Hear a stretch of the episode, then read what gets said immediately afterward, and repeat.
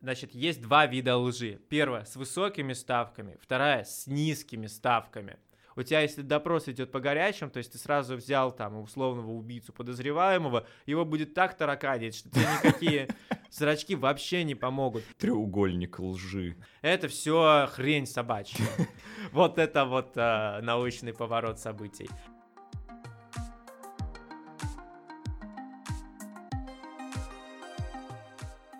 Привет! Вы слушаете Критмыш, подкаст для тех, кто мыслит критически, и я его постоянный ведущий Александр Головин. Благодарим Мегабайт Медиа за то, что приютили нас в своей студии. Этот подкаст существует только благодаря нашим патронам на сервисе Patreon, и помочь проекту получить доступ к уникальным материалам, возможностям, розыгрышам можно по адресу patreon.com slash И каждую неделю мы разыгрываем научно-популярные книги, включая эту неделю тоже сегодня будем разыгрывать, подписанные нашими гостями специально для слушателей. И информация о розыгрыше будет в конце этого выпуска.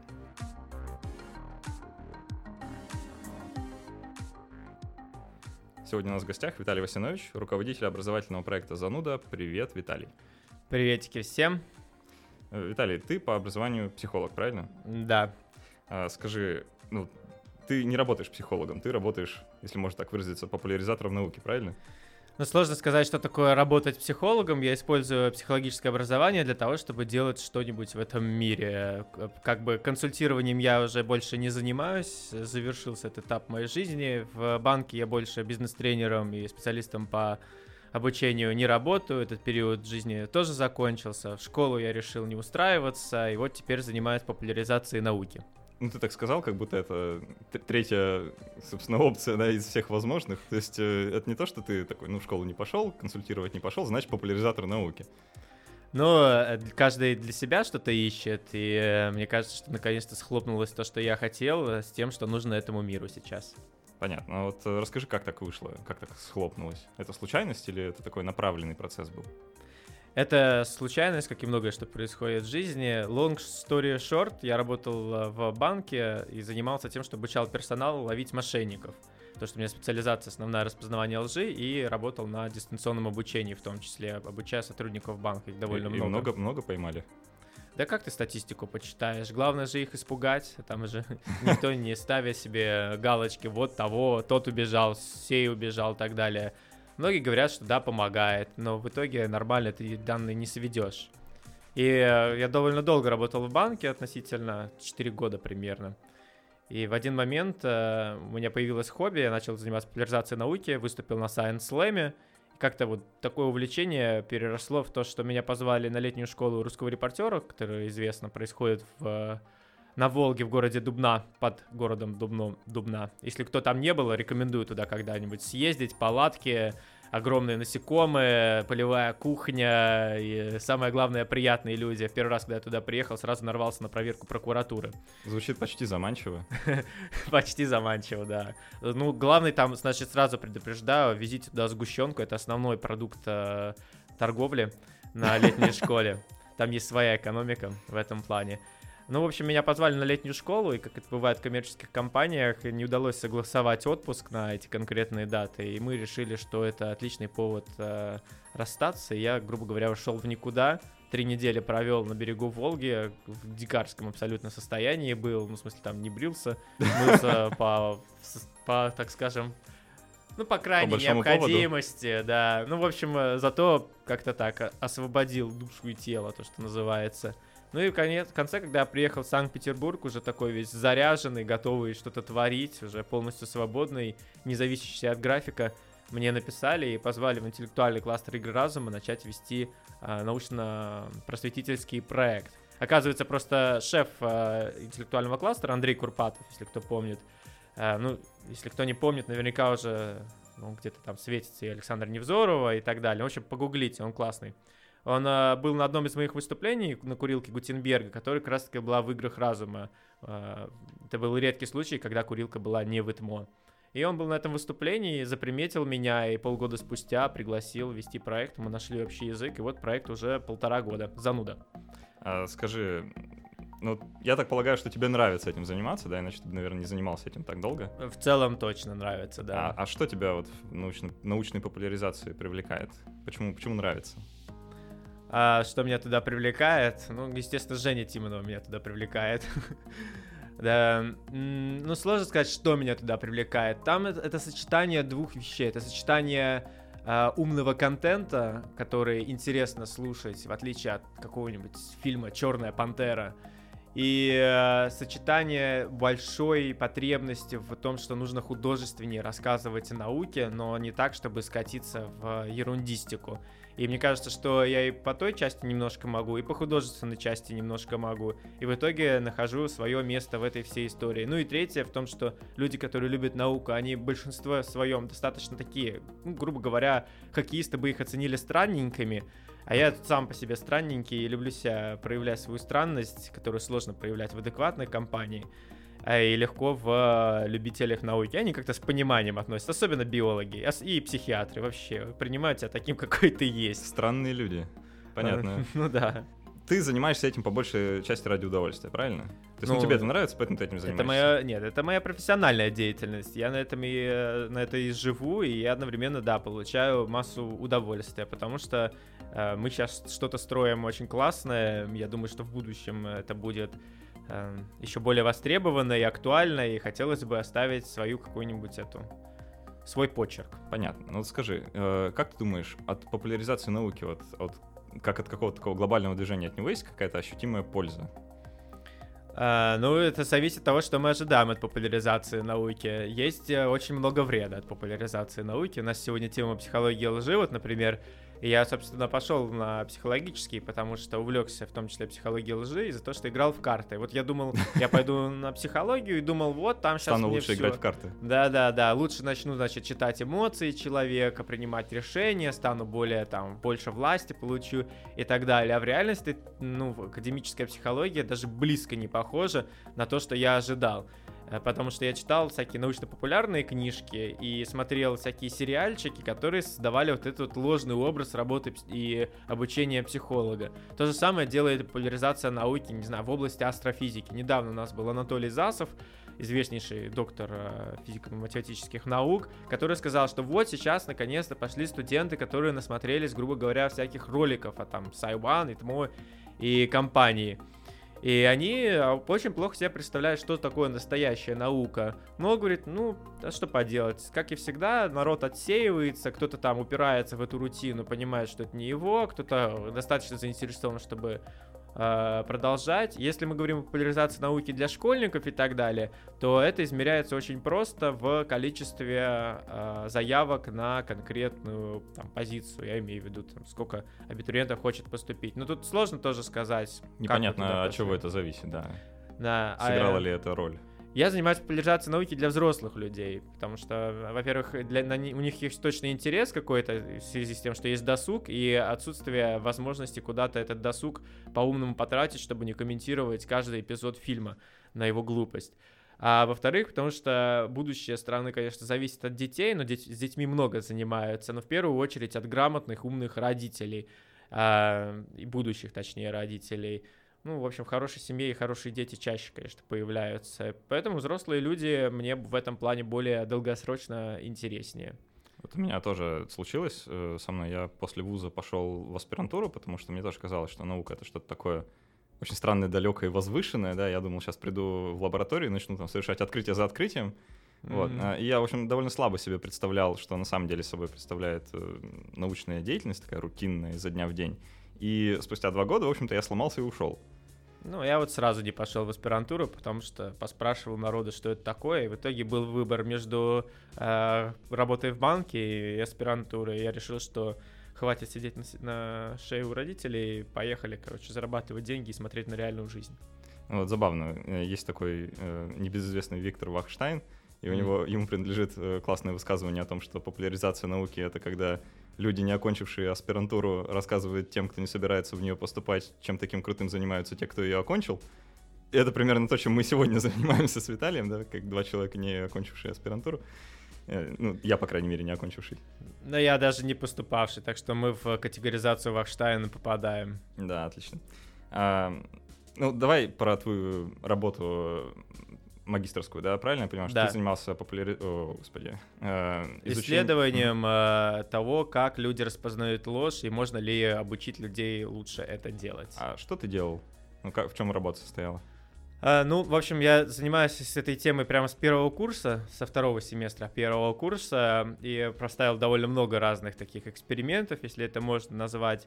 Ну, в частности, у меня была бакалаврская работа, посвященная лжи. Это, по сути, репликация, то есть повторение уже ранее проведенных исследований, э, которые были посвящены тому, чтобы узнать, о чем люди врут в повседневной жизни. Короче, у меня в течение недели люди записывали о то, о чем они врут. Я в итоге Мгм. высчитывал статистику, там а, мотивы их выяснял, а, темы, важность, неважность, чтобы понять, какие же есть а, ситуации. Ну, вот, э, я слышал такую статистику, что там за 10-минутный разговор человек врет там дважды или типа того. Вот мы с тобой 10 минут проговорили.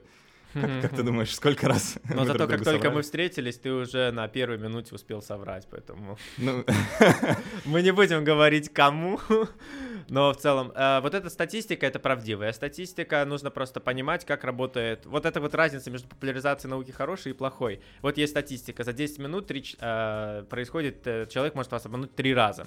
Э, Это и было в описании сериала «Обмани меня» и во многих разных таких, таких э, типа научно-журналистских статьях. А Вопрос, откуда это число, потому что сразу появляется сомнение. Это простой эксперимент, э, раз сразу рассказываю, как он делается. Вот это более чистая популяризация науки. Значит, есть такой формат, называется speed-dating, когда люди очень быстро общаются между собой, задача найти себе скоростные пару. свидания. Да. Спид-дейтинг звучит как пропаганда чего-нибудь нехорошего. Спид. А, Значит, и э, что происходит? Мужчина и женщина общаются, их записывают на камеру, мужчина общается там с пятью, шестью, семью, десятью женщинами, то же самое девочки делают. Дальше берут этих наших э, прекрасных дейтеров, сажают перед экраном телевизора или монитора и включают видеозаписи с ними и говорят, скажи нам, где ты соврал Мгм. Где ты вот а, принимал решение, что ты исказишь, либо уйдешь. Ну и в итоге получили статистику 3 лжи за 10 минут на быстрых свиданиях. Ну и на первых свиданиях, естественно, народ намного чаще врет, чем, например, после года отношений. Ну, понятно. То есть и эти данные как-то экстраполировали вот так вот бессовестно на все человечество. Все верно, все верно. Понятно. А мы тут повторяем, значит. А, вот Но мы- на то я и есть, э, как верховный зануда, чтобы эти вещи уточнить. Очень рад, что был такой вопрос, потому что всегда его уточняю. А Мы сегодня много будем говорить про такие общепринятые, общеизвестные вещи о лжи. И Мгм. вот как раз я э, хочу сейчас тебе показать, а, что отвечали люди на улицах, когда соавтор нашего подкаста Ира э, отправилась туда, чтобы их помучить и поспрашивать. Давай Так. посмотрим, что получилось. Скажите, пожалуйста, как, по вашему мнению, распознать, что человек вам врет? Э, По глазам. Ну, там, бегают они или не бегают. По тому, запинается ли он, когда говорит, нервничает ли. Ну, что выдает лжеца, по-вашему? долгие паузы. что человек вам врет. Мне кажется, а, главный фактор, по которому можно распознать, это мимика. Скорее всего, это глаза отведены в сторону, и голос э, начинает становиться более неестественным. А что еще? Ну, если попросить, допустим, если это история какая-то, да, то если этого человека попросить пересказать эту историю, то он не сможет ее пересказать в точных деталях. Потому что если он, например, ее придумывает сразу, то он их не сможет воспроизвести. По глазам. А что конкретно с глазами? Они дергаются туда-сюда и моргают. Вот так. А вот э, что конкретно вас выдает, когда вы врете? Ну, во-первых, это супер долгие паузы, когда я молчу просто минуты две. Ну, я плохо вру, я не могу придумать историю, и там как бы, ну, понятно становится сразу. А мы не врем? Мы честные граждане. Мы не врем никогда. Скажите, а насколько хорошо вы способны распознать ложь человека? А, никак. Я вот даже не способен разобрать, это микрофон или просто брелок. Если этот человек мне близок, то я знаю его повадки и, наверное, очень легко распознаю ложь. А если это человек, с которым я знаком вот буквально только сейчас, допустим, с тобой сейчас, я думаю, вряд ли я распознаю, лжешь ты мне или не лжешь. У меня тоже оригинальный ответ. Но если человек лжет хорошо, то я вряд ли распознаю. Если лжет плохо, то, думаю, распознаю стопроцентно. Напоминаю что у нас в гостях Виталий Усинович, руководитель образовательного проекта «Зануда», и мы записываем подкаст, который называется «Крит мышь». Ну что скажешь про ответы людей? Ну все, я проснулся окончательно. Сейчас Да? будем получать. Ну За- что, давайте. забомбило? Да, немножечко. А давайте сначала нарисуем такой портрет, да, вот представ... как себе люди представляют врущего человека, да. Я вот это слушаю, и мне сразу представляется такой э, молчащий, у которого бегают глаза туда-сюда, короче, да, Он э, почесывает себе там за ухом, э, непрерывно причем, потеет, надеюсь. Да. Про, Э, про пот было, только мы не включили тоже, да. Я вот тоже немножко уже вспотел. А, ну что, давайте поедем тогда. Смотрите, основная часть теории, которую надо понимать а, между теми людьми, которые вот между лгущими, вот как их разделить. А, ответ очень простой. Значит, есть два вида лжи. Первая с высокими ставками, вторая с низкими ставками. А, разница в чем? Высокие ставки, это значит, если вас поймают на лжи, то вам грозит, ну там, грубо говоря, тюрьма или серьезные последствия. Низкие ставки, значит, ничего особенного не произойдет. Ну, например, когда вы врете, что там ваш друг попросил э, э, прикрыть вас перед преподавателем, сказать, что там заболел, на самом деле он где-нибудь за- загулял или или какие-нибудь у него другие уважительные причины были, и вы врете по этому поводу преподавателю, это, по сути, ложь с низкими ставками. Или там маме врете по каким-нибудь мелочам, тоже ложь с низкими ставками. Когда вы врете в полиции, это ложь с высокими ставками. Почему я об этом говорю? Потому что мотивация сильно различается. Есть просто такой точка определенной мотивации, когда ты начинаешь управлять своим поведением и стараться выглядеть как правда говорящим. Мгм. А есть некоторый вот э, диапазон этой мотивации, где ты даже, может быть, бы и хотел, чтобы тебя поймали на лжи. И, э, и тогда вот в этих случаях начинают проявляться такие стереотипные э, признаки лжи. Ну, не знаю, какая-нибудь... Почесывание носа, там за шею хватаешься. Типа поправить горло, длинную паузу сделать, размышляя, блин, может быть, правду сказать, что суп пересолен или нет. Ну, то есть, такие вещи. Это моя гипотеза, еще никто не проверял по поводу мотивации, но есть такое ощущение. Значит, сразу возьмем эти глаза несчастные. А, Я расскажу просто исследование, это откуда, как это проверяли и какой ответ получили. Значит, Давай. история про глаза идет от нейролингвистического программирования, НЛП, э, такой квази-лженаучной психологии, ну, в целом, местами неплохой э, для своего уровня. И они вот, собственно, примерно сказали, что вот у нас, значит, э, есть мозг, он по-разному работает, есть воображение, а глаз — это вынесенное на периферию, соответственно, нерв вынесенный на периферию, мозг иногда тоже говорят. Ну, и они, значит, связаны. Если человек смотрит вправо-влево, то он там что-то воображает. Влево-вниз, то он что-то вспоминает. Ну и там вправо в среднюю часть он представляет себе какие-то визуальные образы, а влево только слова. При этом это меняется для управши или для левши. В общем, какая-то, какой-то намек на нейрофизиологию. Я думаю, что кто хоть чуточку знает нейрофизиологию, поймут, что это бред сивой кобылы. Э, Вот мы тоже людей спрашивали, да, когда они говорили, что Да. они отводят глаза. Мы их спрашивали, в какую сторону. Да. И люди, как правило, тут же вспоминали, Вправо-вверх. что что-то я там помню, что то ли влево-вниз, то ли Ага. вправо-вверх. Я вот еще тоже почитал, есть даже такое понятие, типа треугольник лжи. Да, что человек, значит, когда его о чем-то спрашивают, он хочет соврать, он сначала смотрит там, не знаю, допустим, влево-вверх, задействуя зону воображения мозга, а потом смотрит вправо-вниз, э, там, типа, пытаясь э, как-то это облечь в какую-то правдивую форму, а потом смотрит прямо на тебя и выдает. Самое смешное, что если вот э, сделать э, такой, знаешь, снимать твое лицо и написать вот там справа, соответственно, по строчкам, справа сверху, там, предположим, э, визуальные образы, посерединке написать там э, вербальные, вербалика, снизу слева там во- п- воображение, и задать тебе какой-нибудь вопрос, да, и посмотреть, как у тебя, ну, типа, что такое любовь. И ты будешь бегать глазами, и э, как бы у тебя глаза будут попадать в эти слова, не знаю, как на словах я объясняют или нет, есть видео по этому поводу, то тебе будет казаться, что ты читаешь мысли человека, что ты понимаешь, М. а, вот здесь он типа начал воображать, а теперь он подумал про слова, а теперь он вспомнил и так далее. Но если поменять слова местами, то иллюзия создается точно такая же.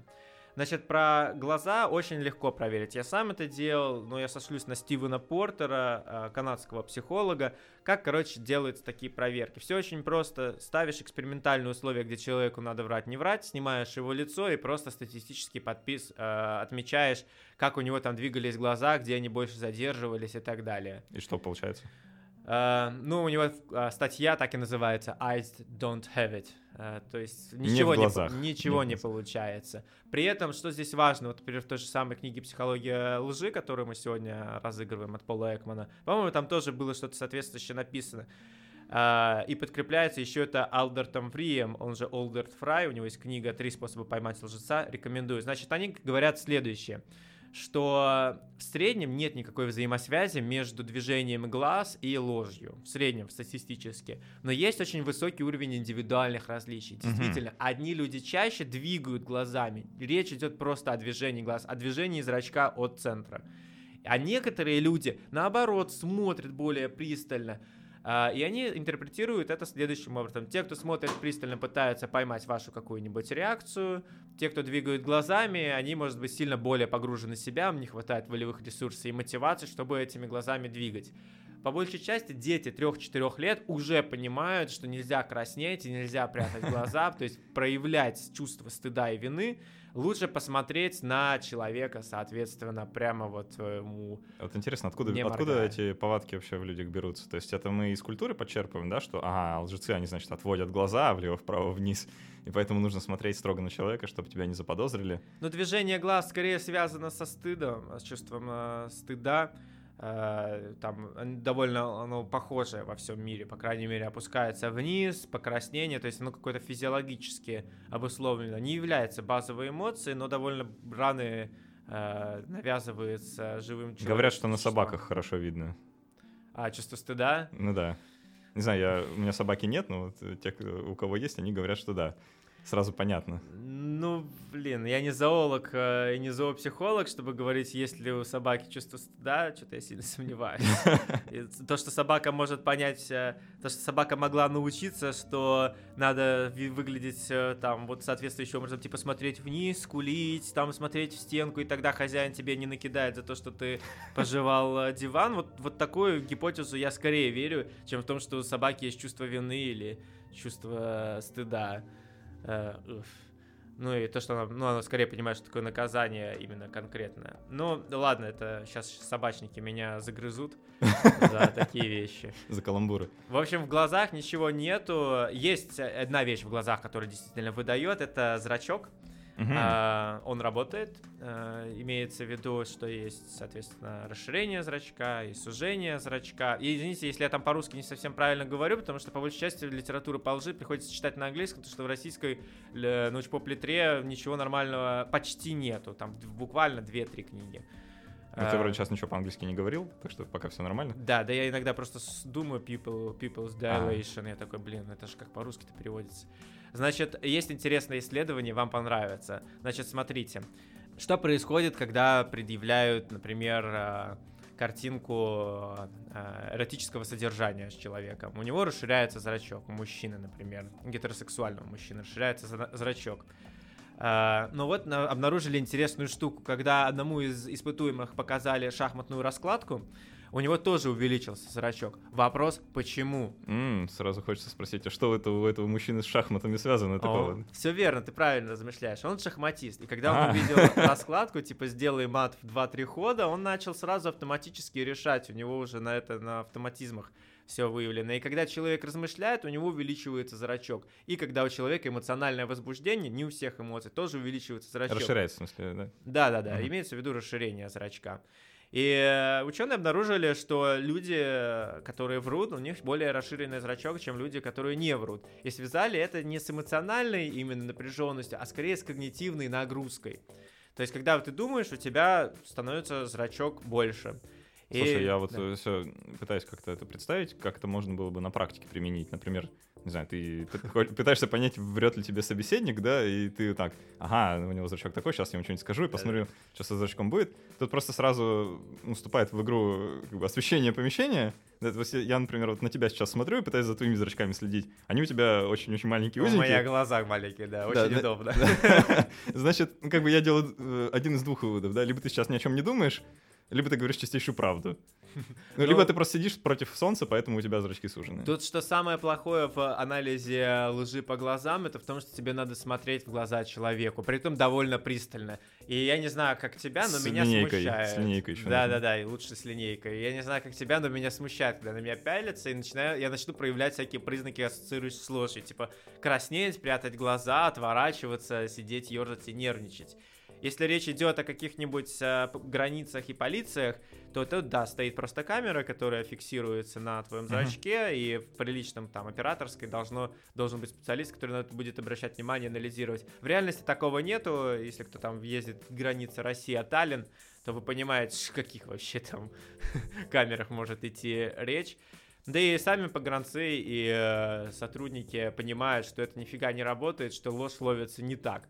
Вот эти вот все попытки найти какой-то магический рецепт, там чешется, там голос неестественный, еще что-то. Это все хрень собачья. Она для нормального Спасибо, человека. Виталий, за научное мнение по данному вопросу. Да, я мог, ну, я знаю и Alberta Free, и компанию. Они по большей части говорят про это все следующим образом, что как только появляется что-то типа надежный фактор распознавания лжи, они говорят, сразу посмотри, сделали ли какие-нибудь там тренинги по этому поводу. Мгм. Потому что это очень много завязано А если сделали, деньги. то что? То, то То, значит, вероятнее всего, и, и это сделали, это делают сами ученые, то вероятнее всего они подгоняют данные. Они, скорее Понятно. всего, будут врать. внезапно. Вот это вот а, научный поворот событий. Просто ре- речь идет о том, что если ты нормальный следователь, уже полгода есть опыта, ты не будешь ни, ни на какие зрачки и так далее смотреть, э, и на по- потовыделение тоже не будешь. У тебя, если допрос идет по горячим, то есть ты сразу взял там условного убийцу подозреваемого, его будет так тараканить, что тебе никакие зрачки вообще не помогут. Более того, ни один суд, а, даже российский, извините, это с сарказмом, а, не примет э, никакое заключение следователя о том, что вот у него расширились зрачки, значит он скорее всего врал. Нужны должны быть какие-то конкретные доказательства, э, там подписанное свидетельство, как это сделали с Чикатило. А, да, А, а давай еще вот, про- если с глазами примерно понятно, что Да. там и с глазами, там, дергающимся лицом, и заиканиями, и ладно. с любой Да, жестикуляцией. да, это оставили, Почти. уже понятно, что ерунда. А вот эм, очень часто, ну, по крайней мере, там, в каких-нибудь сериальчиках э, или там криминальной драме, можно увидеть, что человека берут э, и проверяют с помощью какого-нибудь детектора лжи. Мгм. Так, э, вот насколько такие штуки работают? То есть я так полагаю, ну, насколько я понимаю, это такой прибор, который измеряет у тебя все вот те самые проявления э, ве- вегетативной нервной системы, типа там потение, э, увеличение кровотока, зрачков, расширение зрачков, да. Дыхание и так далее, кожно-гальванические. Вот если следователь принесет в суд, собственно, вот такие данные, то их примут? Значит, э, не являюсь экспертом в э, полиграфологии, э, просто я какой-то такой вот процитирую вам Давай. мнение. Значит, в 2003 году а, в США их Министерство энергетики решило провести наконец-то массовое исследование эффективности полиграфов, потому что проблема была следующая. Была куча компаний, которые предоставляют полиграфи- полиграфологические услуги, И э, они что говорят? Они говорят, мы провели исследование, полиграф работает, мы можем выявить Мгм. ложь. И есть э, условные независимые там какие-нибудь институты и так далее, которые проводят, говорят, слушайте, а у нас как-то все так неоднозначно. И ребята в итоге подвели итог и написали там, примерно цитируя следующее, что полиграф не может и не должен быть надежным способом распознавания лжи. И в 2003 это было. А, И поэтому не рекомендуется использовать ни при собеседованиях, ни при допросе э, свидетелей и так далее. Полиграф является последней какой-то такой мерой в судебных разбирательствах, и его только к рекомендации могут привести. Хотя э, компании, которые продают как раз-таки детекторы лжи и услуги, они, конечно, пиарят по полной Мгм. программе. Сам лично не проходил, но осуждаю. Э, Я вот э, точно знаю, что при приеме на работу в некоторые органы, э, собственно, заставляют проходить тест на полиграфии. Я уж не знаю, по какой должностной инструкции это положено, но точно так делают. Делают, делают. Но сейчас, я не знаю, как в Америке сейчас это происходит, может быть, уже кто-то там прислушался, но здесь есть еще такой все-таки нюанс э, псевдоотсеивания, что если человек реально лжет, то он может испугаться машинки, а, ну да, да. инструментов, и он просто не влезет. Но с другой стороны, мы таково хотим поймать, если речь идет о лжи на высоких ставках. Мы хотим там поймать людей, которые не испугаются машинки. Они, скорее всего, имеют какие-нибудь там эмоциональные расстройства психопатического характера и уделают этот полиграф э, два места. Но самое важное, что мы тратим деньги на не очень эффективные инструменты э, детекции лжи ловли там потенциальных э, коррупционеров. И мы опять же вводим э, публику в заблуждение о том, что некий инструмент сможет э, Волшебная пуля такая, да. При этом полиграф это как бы самое распиаренное, есть более даже надежный инструмент, буквально его можно загрузить на телефон, это voice стресс-анализер.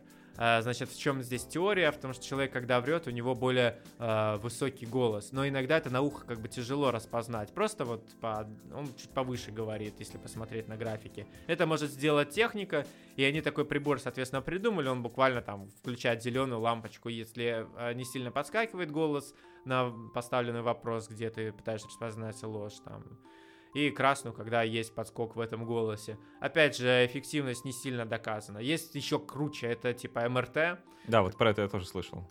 А, значит, что-то это уже в 2012 начали эти проводить, и даже у а, разрушителей легенды было вот сравнение полиграфа и МРТ, где они пытались обмануть этот парад. При этом они, по-моему, полиграф не обманули, потому что полиграф зависит на самом деле от специалиста, который за ним mm-hmm. сидит, а не от самого инструмента. А МРТ ему удалось обмануть с помощью там элементарной какой-то психологической техники, типа представляй себе какую-нибудь там голую бабушку, и тогда у тебя получится попроще, ну или запутать, так скажем, э, эту историю. Слушай, вот все разговоры про полиграф, мне сразу вспоминается сцена из того самого сериала «Обмани меня», которому мы, наверное, обязаны вот э, кучей всех вот этих вот представлений да, да. по поводу лжецов. А, там, когда кого-то проверяли на э, полиграфию, пришел, собственно, этот Кэл Лайтман, правильно? Да, да. А, который аналог Пола Экмана, да, из реальной жизни. Ну да. А, и он принес с собой какое-то то ли страуксиное, то ли какое-то такое большое яйцо, и просто вручил в руки, говорит, на, держи, э, вот, и типа это круче, чем полиграф его представление, типа если человек это яйцо разобьет, значит он там волнуется, и опять же все это там на движение рук завязано или как-то так. Да-да, и с подкладыванием риса под язык, что если человек волнуется, то у него не выделяется слюна, поэтому рис а, останется да. сухой. Э, или это там... что-то из древних, древних способов судебных разбирательств. Да, ну это какие-то скорее, знаете, это анекдоты больше напоминает. Э, мне кажется, что еще древние, древнейшие наши прекрасные кроманьюицы и компании, когда, интересно, ну да, они умели лгать, я уверен, э, пытались поймать там, кто соврал, кто украл и так далее, то они быстро поняли, что это не так все просто распознается, и нужно работать там по свидетелям и э, учиться нормально допрашивать. По сути, о чем и орут все ученые. Есть такая статья, которая буквально там кричит, о манифесту о том, чтобы полицейские изменили способы ведения допросов. Э, Алдертом в Риме компании написано. Здесь, собственно, и сказано, что мы по большей части хотим наблюдением поймать лжецов, а лжецов правильно, э, вот как Кэл Лайтман это mm-hmm. делает, типа посмотрел, увидел, там что-то сморщилось, все, ага, все понял. Э, а по сути надо научиться правильно допрашивать. И здесь, если у нас есть слушатели из органов или из армии, они такие, ну блин, сказал капитан очевидность. Но если взять, например, тех же самых полицейских и сравнить, э, лучше ли, как они вот сами распознают ложь, то, например, шведских полицейских, то они тоже будут больше ориентироваться на распознавание всяких движений и эмоций. А, а надо их научить допрашивать. Что, собственно, сделали дальше коллеги. Они научили их так называемому когнитивному интервью. То есть это, по сути, такое, э, вот ты как врач меня, может, сейчас поймешь, как клиническое интервью. Клиническое интервью. Ты врач, Интересно. у тебя есть пациент, он же подозреваемый, а, да, и да. ты задаешь ему очень споко... спокойные такие ровные вопросы, а, там, чем вы занимались, опишите подробнее. Желательно, чтобы еще был э, перекрестный допрос, там, у тебя должен быть еще свидетель. То есть, грубо говоря, ты должен составить полную картинку происходящего. В этом плане, например, какие-нибудь сериалы с Шерлоком очень хороши, потому что он реально пытается составить максимальное количество деталей, ну, вот картинку, и потом сравнить, например, обе картинки, так проверяется алиби, ложное mm-hmm. от неложного алиби. Ну и, соответственно, наши английские и шведские коллеги орали, чтобы э, на поли- полицейским вот убрали методички про вот э, Пола Экмана, которые были написаны частично, и научили их просто тупо проводить интервью. Интервью в юридическом э, плане это слово называется допрос. Понятно. Э, Сейчас э, очень страшную вещь спрошу. э, Как а эффективность пыток в данном конкретном случае на- на- насколько, потому что ты говоришь, что допрос, же, допрос, допрос, и я сразу представляю себе А, совершенно специфические методы. Есть насильственный допрос и есть ненасильственный допрос. Значит, смотрите, а, пытки, естественно, нельзя, это запрещено. Эффективность пыток заключается только... Она, эф- пытки эффективны, дамы и господа, потому что в результате пыток люди признаются в несовершенных преступлениях и в совершенных Отлично, точно. Поэтому любых. галочку поставил, все, статистика налажена. Значит, но пытки очень хороший пример для того, чтобы понять, зачем нужно распознавать ложь. Если даже ты видишь, что подозреваемый у тебя прямо нагло тебе в лицо там улыбается, э, и видно, что как бы и слышно, что у него что-то история как-то не сходится, ты ничего с этим не можешь сделать. И он знает, что вы ему не верите. И что дальше? Мгм. Что, ты будешь доставать утюг? Ты не можешь этого делать. Задача распознавания лжи — это э, получить в итоге там признание или правду. Ну, в некоторых случаях, типа в банковском деле, когда к тебе приходят деньги просить, ты можешь отказать, никак не мотивируя свою причину. Но если речь о более частых встречаемых ситуациях, то тебе надо найти какие-то доказательства. Твои самоощущения или там заключения ученых никак не помогут. Поэтому иногда можно даже получить правду, проскакивая этап распознавания лжи. Потому что, ну, он реально довольно тяжелый. Распознать ложь при близких людей будет не то чтобы тяжело физически, э, в смысле ты можешь понять, когда они тебе врут, но сам процесс может быть для них некомфортен. Понятно. Ну вот один из э, человек, которого мы на улице спрашивали, да, он как раз сказал, что если я с человеком хорошо знаком, то, наверное, я смогу понять, когда он не врет. А если я с ним знаком поверхностно, то мне будет непросто. Ну, А, По-моему, эти данные подтверждаются на примере мам, которые распознают ложь у своих и не у своих детей. Своих, Ага. естественно, они получше чуть-чуть э, знают. э, Это вот той вещи, что необходим какой-то базовый уровень, да? А Если ты хочешь понять, э, что у человека поведение отклоняется от нормального, значит, с ним что-то не то происходит, его, как ты выразился, тараканит, Да. то нужно понять, а как он себя обычно ведет, да? Это называется гипотеза базовой линии поведения. Ага. А, значит, а, да, ты правильно ее описал, что тебе надо сравнить поведение человека в обычно, отвечая на обычные вопросы, и когда ты начинаешь задавать вопрос уже по сути, то сравнить, есть ли какое-то изменение или нет. И эту базовую теорию, э, эту базовую линию поведения очень сильно критикуют в связи с тем, что она, опять же, довольно плохо применима в жизни. Ну, к примеру, предположим, ты стал а, ты был зас- найден на месте преступления, вот как и еще пока непонятно, ты там э, Найден, подозреваемый. живой, живой. найден. Живой, живой, да. Ага. Ты был обнаружен, так скажем, на месте преступления, живой. Тебя сразу прихватили, и ты, ты, ты, значит, посмотрел на там какое-нибудь э, прекрасное э, мясо, и э, тебе начинают задавать вопрос, значит, Александр, мы сначала с вами пообщаемся, я попытаюсь снять вашу базовую линию поведения, давайте поговорим на чем-нибудь левом. Через минут 15 ты расслабляешься, говоря там о кофе, о своей работе, потом, а теперь давайте поговорим о, о событиях сегодняшнего вечера. Я так сразу, оп. Да, и, то есть тебя начнет тараканить в, э, ну, как бы по, по, по ложным причинам, которые мы приписываем. То есть есть третий фактор, который нам мешается. И если есть третий фактор в виде просто контекста, который заставляет возбудиться, то э, как бы здесь и сразу опасность. Да, еще более простой пример. Если, например, абсолютно чистого там чиновника или полицейского начнут ему задавать вопросы про какую-нибудь коррупцию, то он все равно начнет, ну, некоторые люди, точнее, начнут нервничать, даже если они денег не взяли. Ну, мало ли, мало ли, что там э, где-нибудь подска- подскажут или еще что-то. Может быть, тема там жировотрепещущая. Может, у него, значит, отец был коррупционером, а он себе с детства сказал, никогда взяток брать не буду. Но каждый раз, когда ему говорят слово взятка, его начинает бомбить Понятно. И подгорать у него. Вот эти все прекрасные наши слова. Просто я смотрю на стенку, написано «Панки хой», я сегодня буду панкарить. Понятно.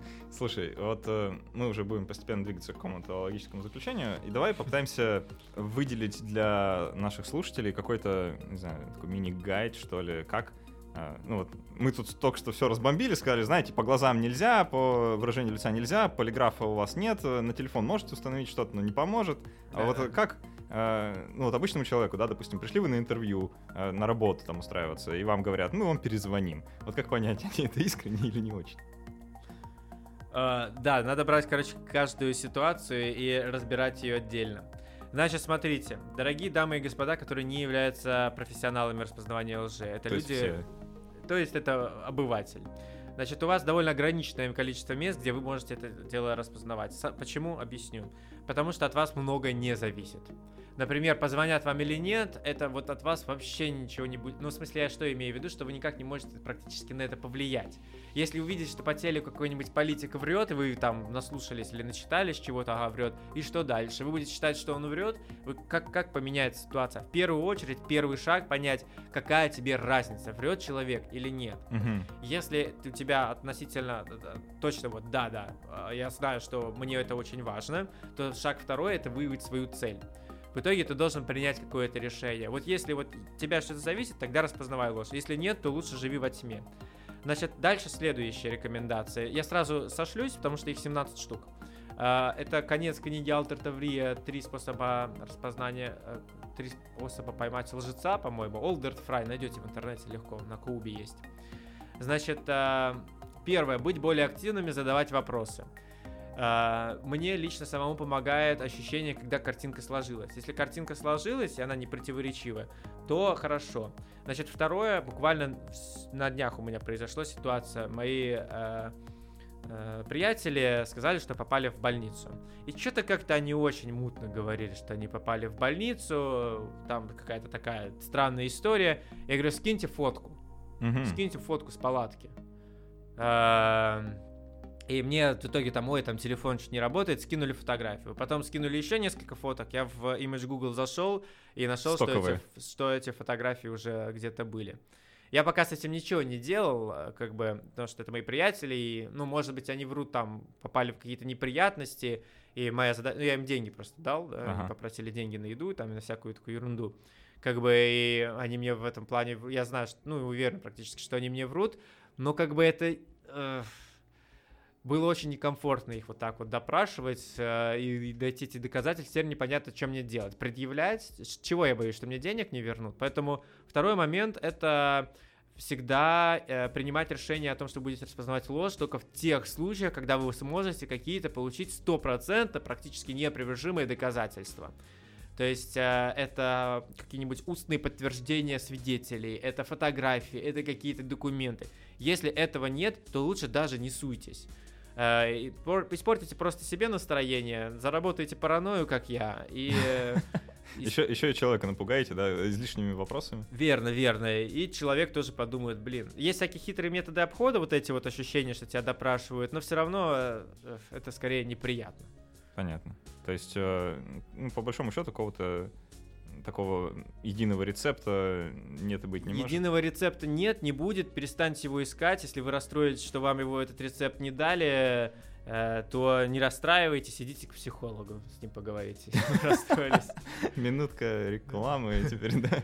На самом деле сейчас, сейчас очень нужны э, специалисты, имею в виду ученые, которые будут делать следующее. Особенно в ИТМО а, будет актуально, потому что здесь много инструментов разрабатывается.